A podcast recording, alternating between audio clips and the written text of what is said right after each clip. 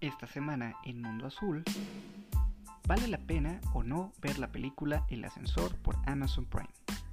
Televisa se ve envuelta en escándalos debido a temas de discriminación y TV Azteca anuncia que hará el remake de una serie muy famosa en Estados Unidos.